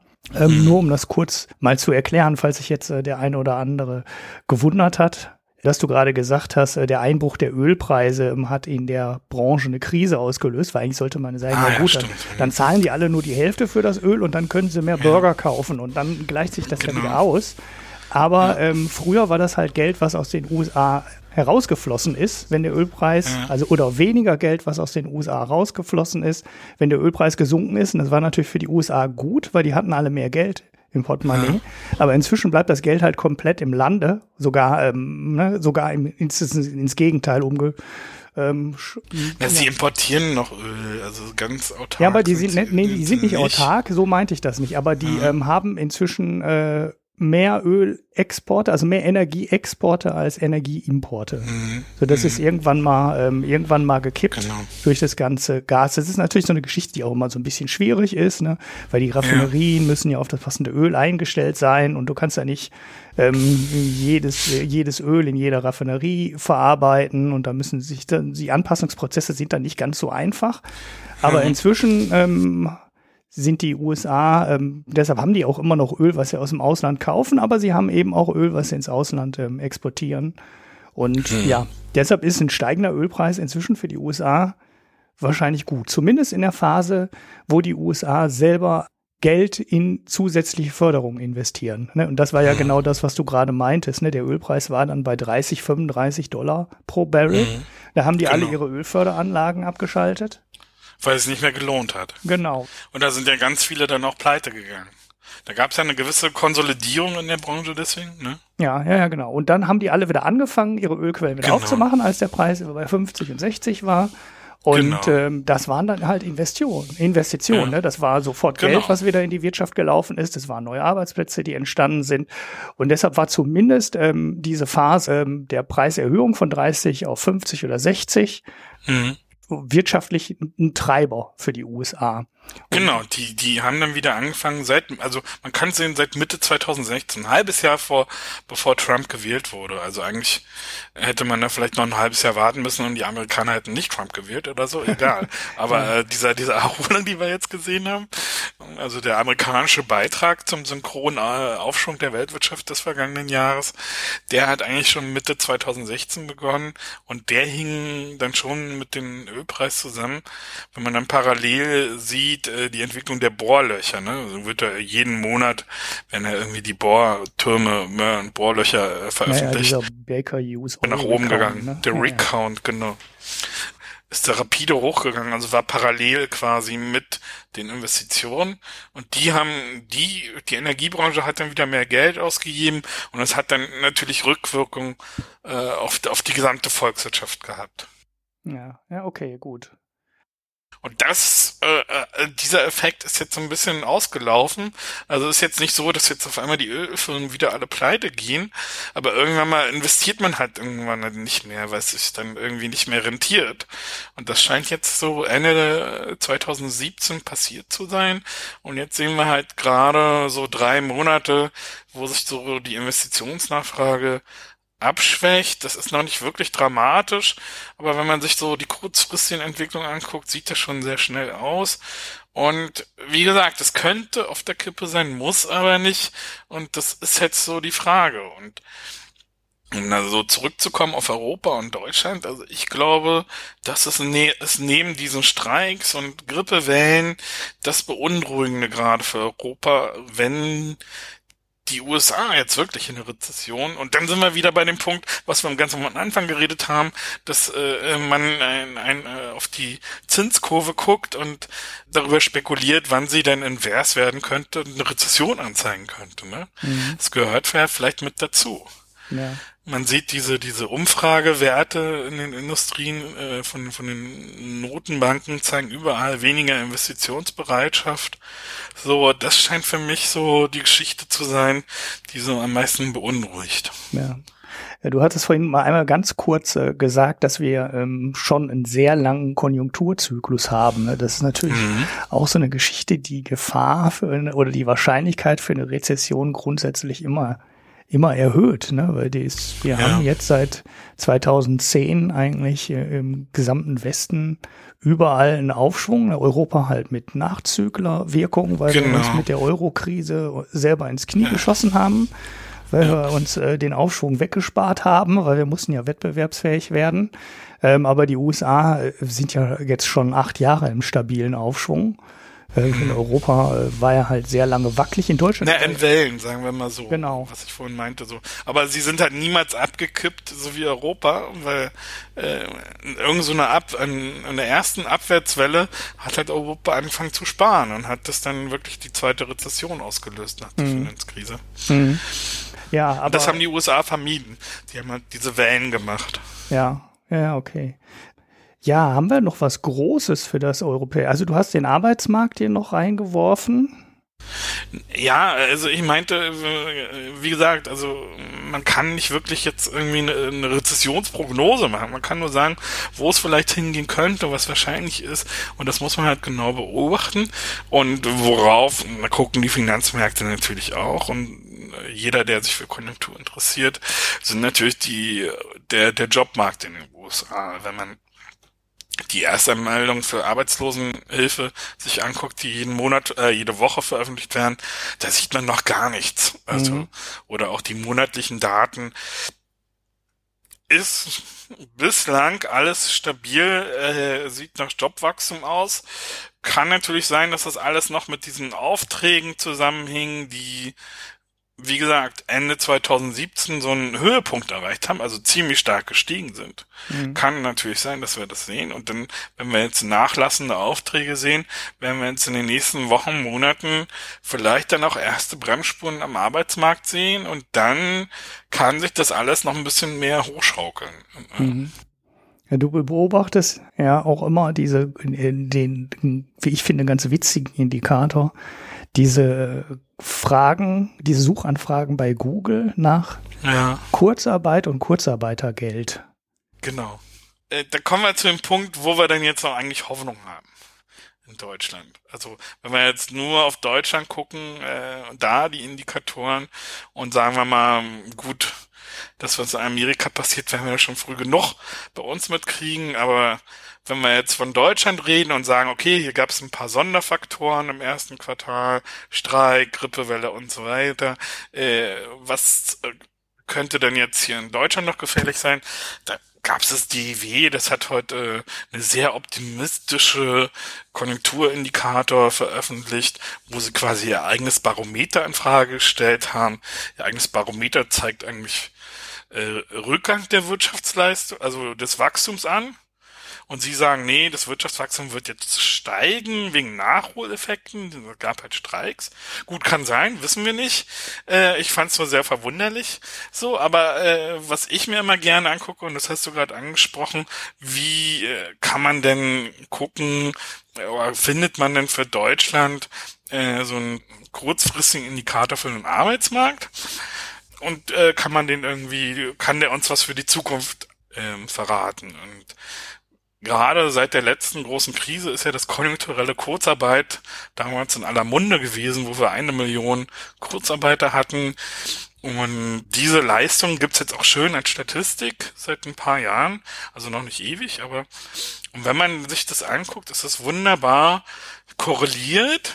Also es ist kein mit äh, äh, Google Suchanfragen, wenn man bei Google eingibt Kurzarbeit, äh, Kurzarbeitergeld und das vergleicht mit den amtlichen Kurzarbeitern der Bundesagentur für Arbeit, mhm. also die nur aus konjunkturellen Gründen Kurzarbeiter sind. Dann sieht man da eine schöne Korrelation, ziemlich hoch, also aktuell sogar 0,85 oder 85 Prozent äh, ist da Gleichlauf zwischen den beiden. Und das hat den Vorteil, dass wenn man diese, diese Google-Suchanfragen zwei Monate nach vorne verschiebt, man eine Ahnung davon haben kann, wo sich zumindest Konjunktur-Kurzarbeitergeld in zwei Monaten entwickelt haben könnte. Mhm. Und das ist jetzt, mache ich eher so als Experiment, ob man da zum Beispiel vorhersehen kann, wo am Ende die Daten der Bundesagentur äh, herauskommen, weil die haben so eine Besonderheit, da gibt's echt zuverlässige Zahlen erst immer nach einem halben Jahr ungefähr. Und dann machen sie für drei Monate Hochrechnungen und noch für zwei Monate selber Prognosen, quasi aufgrund der Anmeldung, weil Unternehmen müssen ja konjunkturelle Kurzarbeit anmelden, auch aus Vorsorge. Also wenn sie sagen, oh, nächstes, im nächsten Monat könnte es irgendwie schlimm bei uns werden oder brauchen wir ein paar, müssen wir Kurzarbeit anmelden, dann meldet man das vorsorglich an, macht das aber dann in dem Monat, wo man es angemeldet hat, aber noch nicht. Mhm. Und äh, dann wird das erst im Nachhinein gemeldet. Deswegen, bis man da zuverlässige Zahlen hat, dauert das eine Weile, also ein halbes Jahr. Und da haben die jetzt bei der Bundesagentur so statistische Methoden entwickelt, dass man doch halt irgendwie dann schon mal Aussagen treffen kann. Die werden allerdings noch äh, äh stark revidiert. Und was man da zuletzt gesehen hat, äh, auf Rekordniedrigniveau. Ne? Also bis, bis, was war der letzte Monat? Jetzt haben wir April. Genau, an, an diesem Freitag werden auch wieder neue Zahlen veröffentlicht. Mhm. Kann man dann aktuelle, kann man dann immer schön auf meinen Twitter-Account sich angucken, wenn ich es dann morgen früh aktualisiere. Äh, und äh, die, die offiziellen Kurzarbeiterzahlen aus konjunkturellen Gründen sind derzeit auf einem rekord äh, Niveau, äh, wo eigentlich keine Gefahr absehbar ist. Mhm. Das kann sich jetzt ändern, wie ich erläutert habe, weil die Zahlen nicht so verlustig sind. Und wenn man jetzt guckt, was äh, sagt Google Trend uns für die nächsten Monate, dann sieht so ein bisschen, dass es nach oben geht. Das könnte tatsächlich diese Sondereffekte im ersten Jahr, äh, im ersten Quartal gewesen sein. Und dann geht so ungefähr ab April auch wieder äh, nach unten, ohne jemals irgendwie in so einem gefährlichen Bereich für eine Rezession zu kommen. Hm. Ja, so ein kleiner Peak, aber jetzt noch kein Ja, so ein kleiner Peak. Ne? ne? Könnte auch sein, dass dieser kleine Peak sowieso immer so ein bisschen saisonal ist, oder? Dass also diese Kurzarbeitergeschichte im Winter grundsätzlich immer ein bisschen mehr abgefragt Na, das ist ja konjunkturelles Kurzarbeit. Das ist ja gut, äh, wer Ja, im Internet der Google Google-Suche. sucht, der, der, der sucht ja nicht nach Konjunktur, hast du recht. Das, äh, ja, Wenn man so könnte guckt, sein. könnte immer, dass ein kleiner saisonaler Ja. Effekt am Anfang des Jahres da ist. Und wenn der da ist, ne, also so jetzt rein vom Ja. Auge her abgelesen, ist dieser kleine Peak, den wir da jetzt haben, um den Jahreswechsel ja noch unkritischer. Ne? Äh, Den Peak, den wir haben, ist aber jetzt genau im äh, bei April, ne? Den, Ja. den letzten. Und das, was wir jetzt nach unten sehen, ist das rekordniedrige äh, Niveau bei den Google-Anfragen war genau zur Jahreswende. Also zur Jahreswende war quasi, wie, äh, wie ich gesagt habe, waren die viele Konjunkturindikatoren haben so einen Höhepunkt im Wachstum angezeigt und dasselbe sehen wir halt auch bei den Google-Anfragen, dass rekordniedrige Anmeldungen für konjunkturelles Kurzarbeit gab und in offiziellen Zahlen sehen wir das auch. Also da muss man jetzt mal abwarten, ob die offiziellen Zahlen sich so bewegen wie die Google-Anfragen. Das wäre natürlich wunderbar. Ist so auch halt auch so ein bisschen so ein kleines Datenexperiment von mir, um zu gucken, ob man da. Aber wir haben ja die zuverlässigen Zahlen und die zuverlässigen Zahlen der BA sagen bisher da keine Gefahr an. Dann haben sich dann auch verschiedene Arbeitsmarktindikatoren auch noch abgeschwächt. Es gibt einen vom, vom IFO-Institut, einen vom IAB, Institut der Arbeitsmarktforschung, heißen die, glaube ich. Mhm. Äh, die, das sind so ganz gute äh, Vorlaufindikatoren. Die haben jetzt plötzlich auch für April einen Rückgang gezeigt. Also, ja, da muss man halt ein bisschen abwarten. Sind allerdings, noch auf hohem Niveau. Wie gesagt, wenn da jetzt aus den USA nichts weiter kommt, aber das würde man dann wahrscheinlich auch eher in Deutschland auch eher im Sommer äh, wahrscheinlich, wenn überhaupt, im Sommer sehen können. Von der Hinsicht gibt's Grund für Optimismus. Allerdings äh, wollen wir da noch weitergehen, kann es auch sein, dass halt äh, diese diese äh, Konjunkturschwäche auf den aus den USA doch stärker niederschlägt. Das kann man zum Beispiel je nachdem, wie stark es dann in den USA wird, äh, in der IFO wiederum IFO-Index sehen. Und da habe ich dann in die Shownotes auch nochmal so eine Grafik reingepackt, die es äh, vergleicht mit den Investitionsgüteraufträgen äh, aus dem Inland, aus Deutschland. Und da hatten wir jetzt im vergangenen Jahr eine riesige Bestell. Aber da kommen wir jetzt so in Themen rein, die sind so ein bisschen nerdig, aber das, da, da schicken wir nochmal einen Link zu so einem Blog-Eintrag. Also wer sich da jetzt wirklich hineinknien will, kann sich das dann nochmal genauer angucken. Okay. Gut, ich glaube, wir waren eh schon ähm, nerdiger als unsere Podcast-Folgen. Genau. Aber wer sich dann noch weiter hinein vertiefen will, der kann, da, da empfehlen wir so einen Blog-Eintrag, den ich jetzt vor Woche mal geschrieben habe, wo es dann wirklich so äh, in, wirklich in die Feinheiten noch tiefer hineingeht, wie man den IFO-Index, äh, ähm, eine Veränderungsrate. Ich hoffe, es ist verständlich, aber wer, aber das äh, würde jetzt, glaube ich, auch äh, den Rahmen des Podcasts äh, ja, ja, gut. sprengen. Wir sind auch zeitlich schon, wir sind auch zeitlich schon relativ Stimmt. weit. Wie würdest du das jetzt äh, grundsätzlich ähm, zusammenfassen? Also äh, es gibt eine gewisse Unsicherheit. Mhm. Wir haben so ein paar Indikatoren oder so ein paar Sachen, die man sich jetzt noch nicht so richtig schlüssig erklären kann. Ne? Also die, damit meine ich insbesondere die Investitionsgüternachfrage aus den USA, die wir, die du zwar siehst in den Indikatoren, ne, aber Ja. wir wissen eigentlich nicht genau, woher sie kommt. Die Ölindustrie ist ein möglicher ähm, Erklärungsfaktor. Allerdings, ja, ähm, so kann ich mir fast nicht vorstellen, dass das das alleine erklären kann. Äh, Ja, das werden wir leider erst später dann, wenn genau, die BIP-Zahlen kommen. ja, Weil da kann man es ein bisschen mehr aufschlüsseln. Also das dauert dann noch, bis man es analysieren kann. Ah, okay. Also das macht so ein bisschen, so ein bisschen Unsicherheit ist auf jeden Fall Ja. im Markt da. Da kommt dann so ein bisschen Finanzmarkt noch dazu. Ne? Die Ja. Aktienmärkte sind so ein bisschen schwächer geworden. Wir haben diesen Zinsanstieg, den sowieso immer alle grundsätzlich kritisch ähm, sehen. Ja. Obwohl, wenn man das alles so einordnet, so richtig kritisch sind wir da ja noch nirgendwo. Ne? Also Bei den jetzt ein, Zinsen ja, ein Lohnwachstum nicht, ne? von 2, ein bisschen und eine Inflation von 2, ein bisschen bisschen einen Zins von knapp drei Prozent. Das sind ja jetzt noch keine Werte, wo man aus der Erfahrung raus sagen würde, so, oh, jetzt ist es aber historisch gesehen total kritisch und vom Zinsniveau her muss man jetzt fast davon ausgehen, dass man mit beiden Füßen auf dem Bremspedal steht, mhm. sondern eigentlich naja, das ist jetzt kein Antreiber mehr, wie die Nullzinspolitik jetzt jahrelang war, ne? also mit 1,52 Prozent Inflation und wir haben keine Zinsen bezahlt. Das war natürlich ein Wachstumsbeschleuniger par excellence, aber wir sind jetzt auch noch nicht so, ähm, dass da der Anker geworfen wurde hinten aus dem Auto und wir die Notbremse ähm, eingelegt haben. Ja, und ansonsten, so ich sehe auch keinen, also wir hatten halt 2007, 2008, wir hatten halt immer so richtige Auslöser. Ne? Also wir hatten mhm. irgendwie oder wenn wir jetzt an 2000 zurückdenken, ne, diese ganze äh, mega Internet Hightech Bubble, die wir da hatten.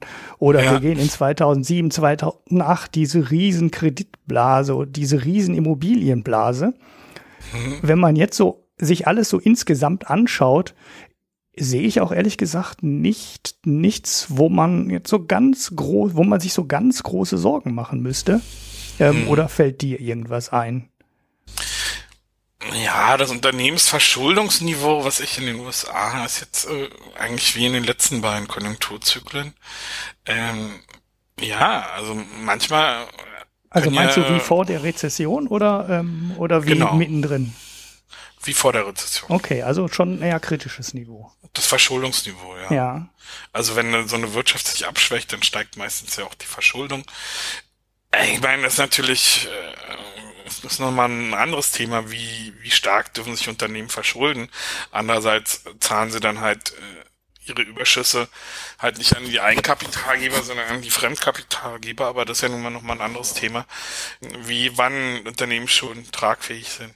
Nee, also ich weiß nicht, also ich glaube auch nicht, dass also wenn es jetzt so kommen sollte, dass die USA eine Rezession haben, die hat ja damals 2007 ja auch schon ja, da lief es ja eigentlich parallel mit dem Finanzmarkt. Also mhm. man hat, man hat die, Anfang 2007 gab es die ersten Meldungen über Schwierigkeiten. Ne? Mhm. Mitte 2007 gab es die ersten Liquiditätsengpässe und die Rezession begann äh, dann im Dezember. Mhm.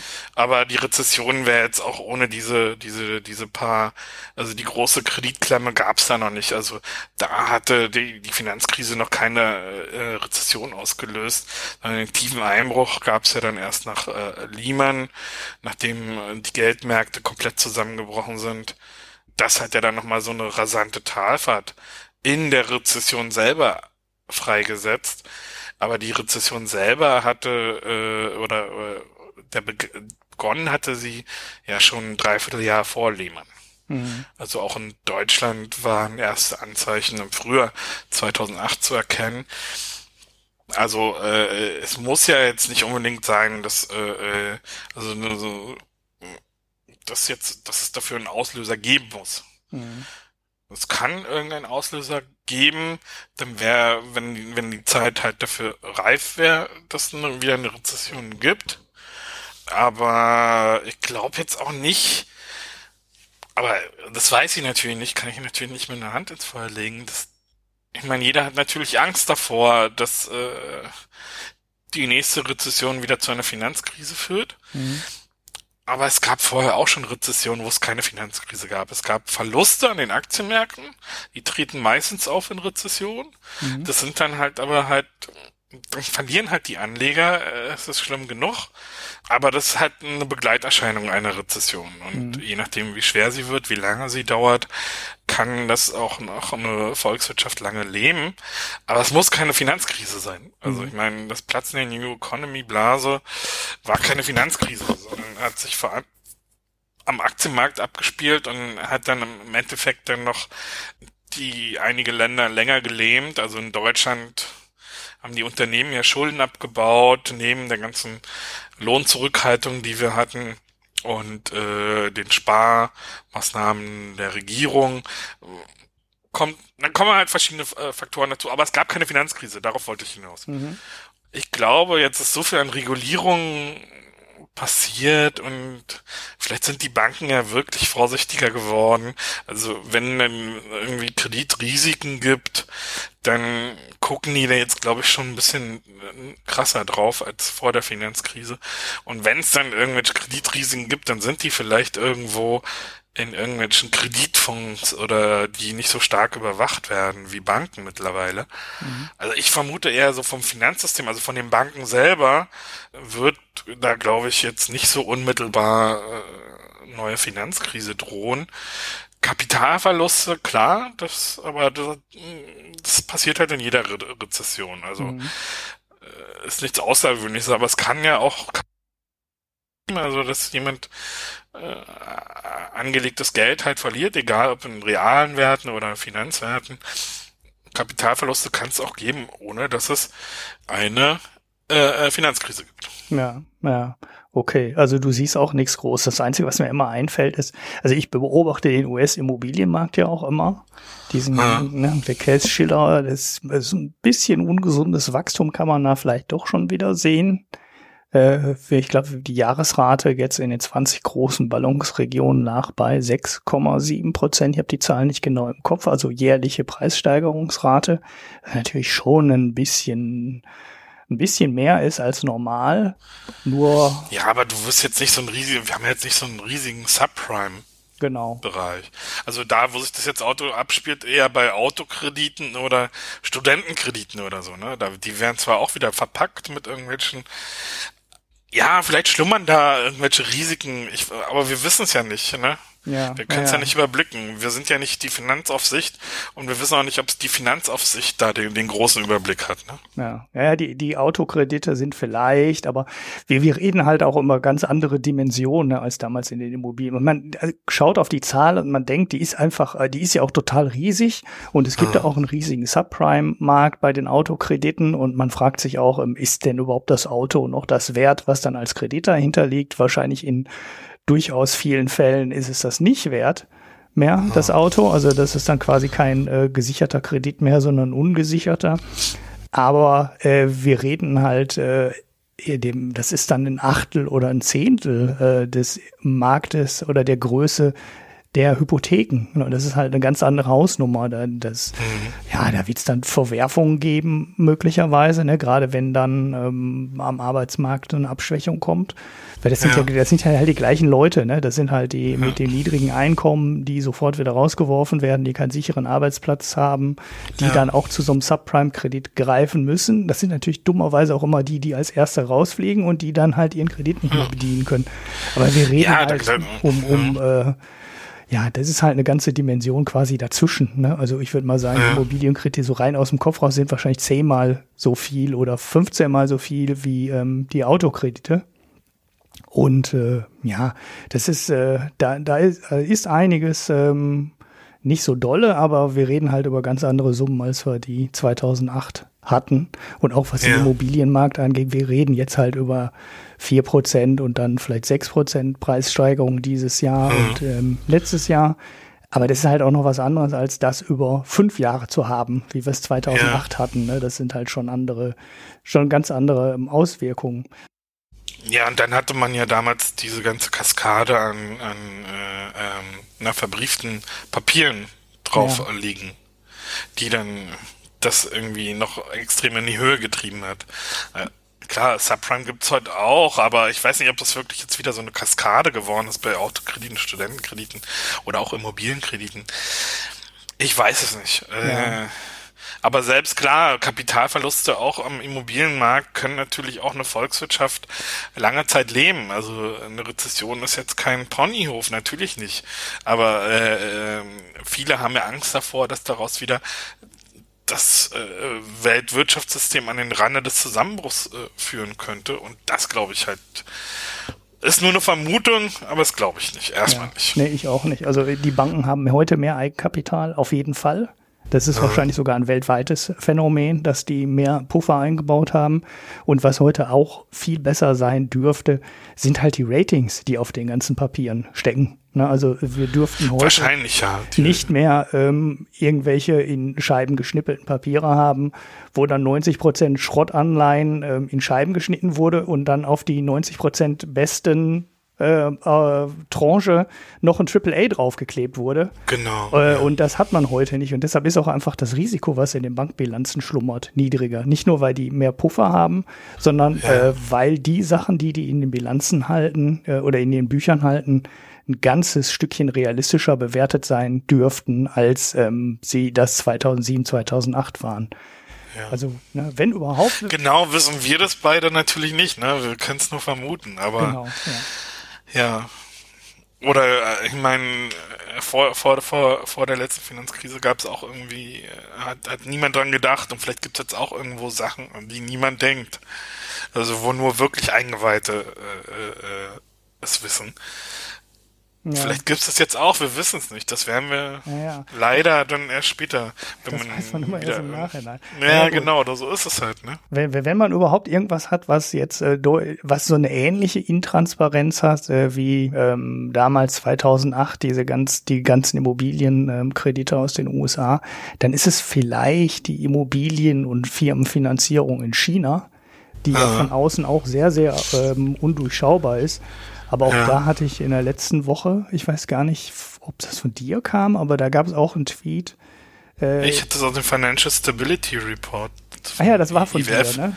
Wo Genau. die, wo die ähm, Unternehmensverschuldung. genau, wo die Unternehmensverschuldung äh, in Rapide das? gesunken ist. Genau, wo das massiv zurückgegangen ist, wo ich Ja. ja noch gesagt habe, ja, das weiß man ja in China nie, ob die Zahlen so stimmen, weil die haben da so ein großes Schattenbanksystem und da leihen ja teilweise auch ähm, die Lokalregierung, ähm, Bauunternehmen Geld und Aber das kann, weißt du, was das gewesen sein kann? Das kann diese Dollarkredite gewesen sein. Die, äh, die haben irgendwann mal äh, ihre eigenen Unternehmen angehalten, dass sie, dass sie Auslandskredite abbauen sollen. Mhm. Und das kann es gewesen sein, äh, dass die Verschuldung zurückgegangen ist. Ja. Dass es gar nicht so sehr mit diesem Schattensystem, Schattenbankensystem zu tun hat. Aber ist natürlich auch ein Problem. Man weiß man natürlich wirklich nicht in China. ja, ja, da, da, da, Man redet immer, oh, da droht ein Crash, aber bisher ist immer alles gut gegangen. Ja, ja, ja.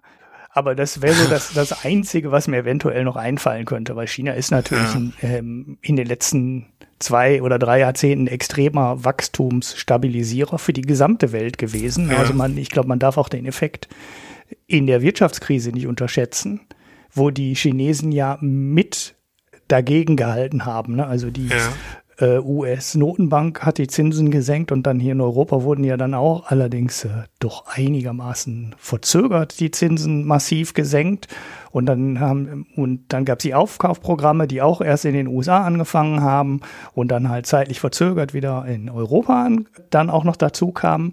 Aber die Chinesen haben ganz normal über ähm, keynesianisches Ausgabenprogramm dagegen gehalten. Die haben sofort gesagt, Ja. wir investieren und die haben richtig Geld in die Hand genommen und äh, das hat die Weltwirtschaft damals auch ähm, stabilisiert. Von daher darf man China nicht unterschätzen, aber ja, wir haben das Problem, was wir 2007, 2008 in den USA auch hatten. Wir wissen eigentlich nicht, was da in den Büchern steckt und ob da wirklich Gefahr droht. Weil wenn man sich die Zahlen anguckt, die du da ähm, gepostet hast, ist die Unternehmensverschuldung oder die gesamte Verschuldungssituation in China eigentlich deutlich besser geworden in den letzten zwei, drei Jahren. Ja. Gut, dann haben wir Also von Unternehmensseite. Nee, aber was, was, was äh, noch so ein Risikopunkt ist, äh, angenommen ist, also es gibt jetzt immer einfach eine Rezession, also nicht einfach, sondern äh, ist ja immer mit Jobverlusten verbunden, Kapitalverlusten, menschliche Schicksale hängen dran, aber wenn das jetzt wieder kommt, wer am wenigsten darauf vorbereitet ist, ist Europa.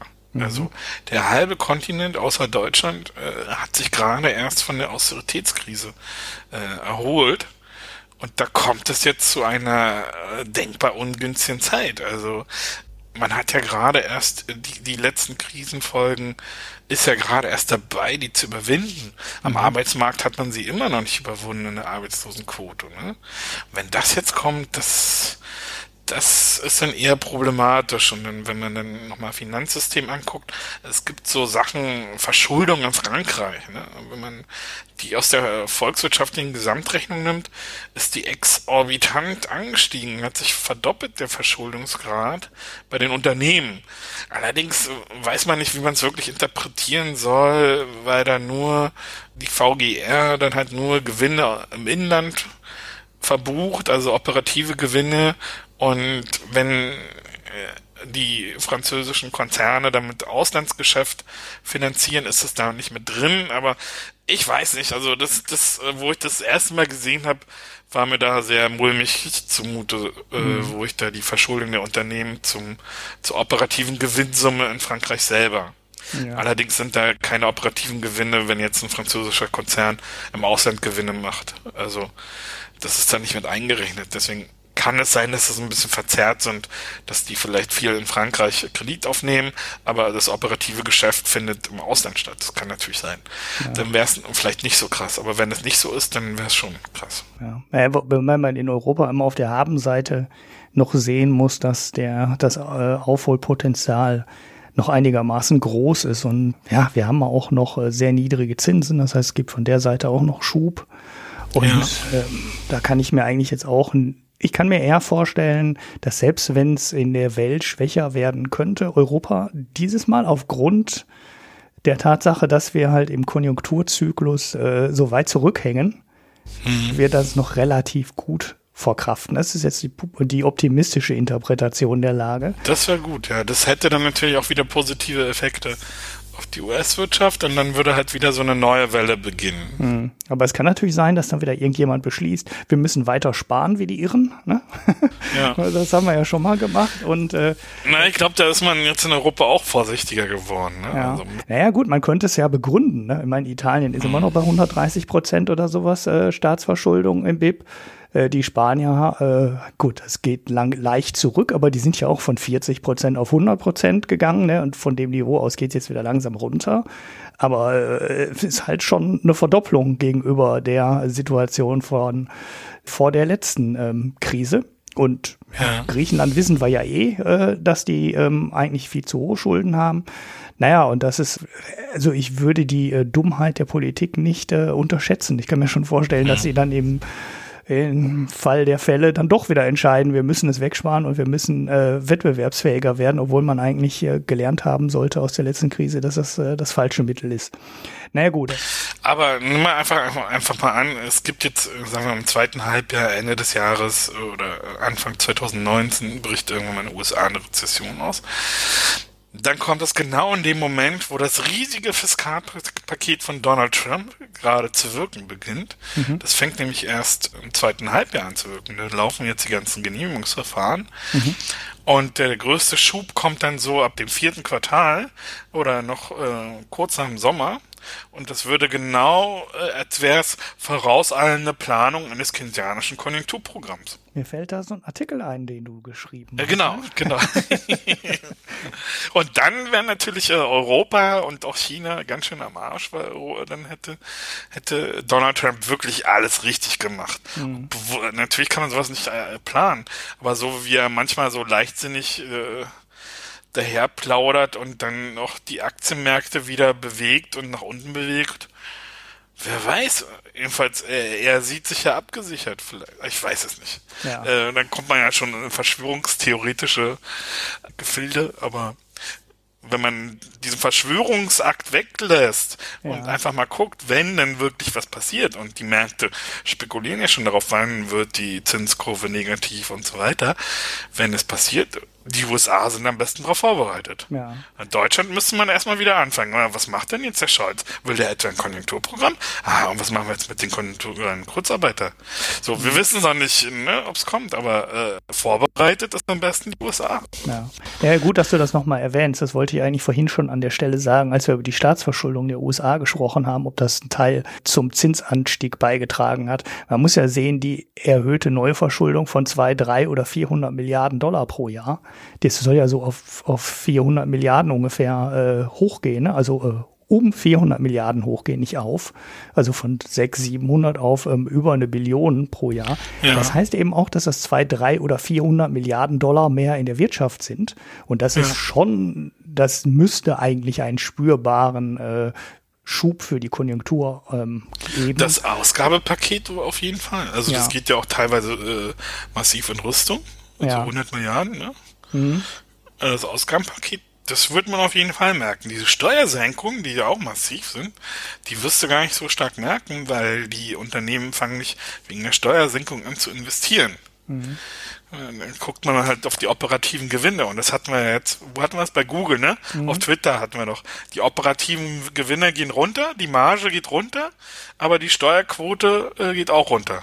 Genau, die Steuerquote hat sich sogar halbiert. Also das wäre, genau. wenn wir jetzt heute nicht diese Kon dieses Konjunkturspecial gemacht hätte, auch ein Thema geworden für ja. die nächste Podcast-Folge, weil ein Unternehmen das so dermaßen gut verdient und die Steuerquote mhm. von gut 20 auf gut 10 Prozent sich halbiert in so einer Phase, ja. das ist schon komplett, schon komplett irre.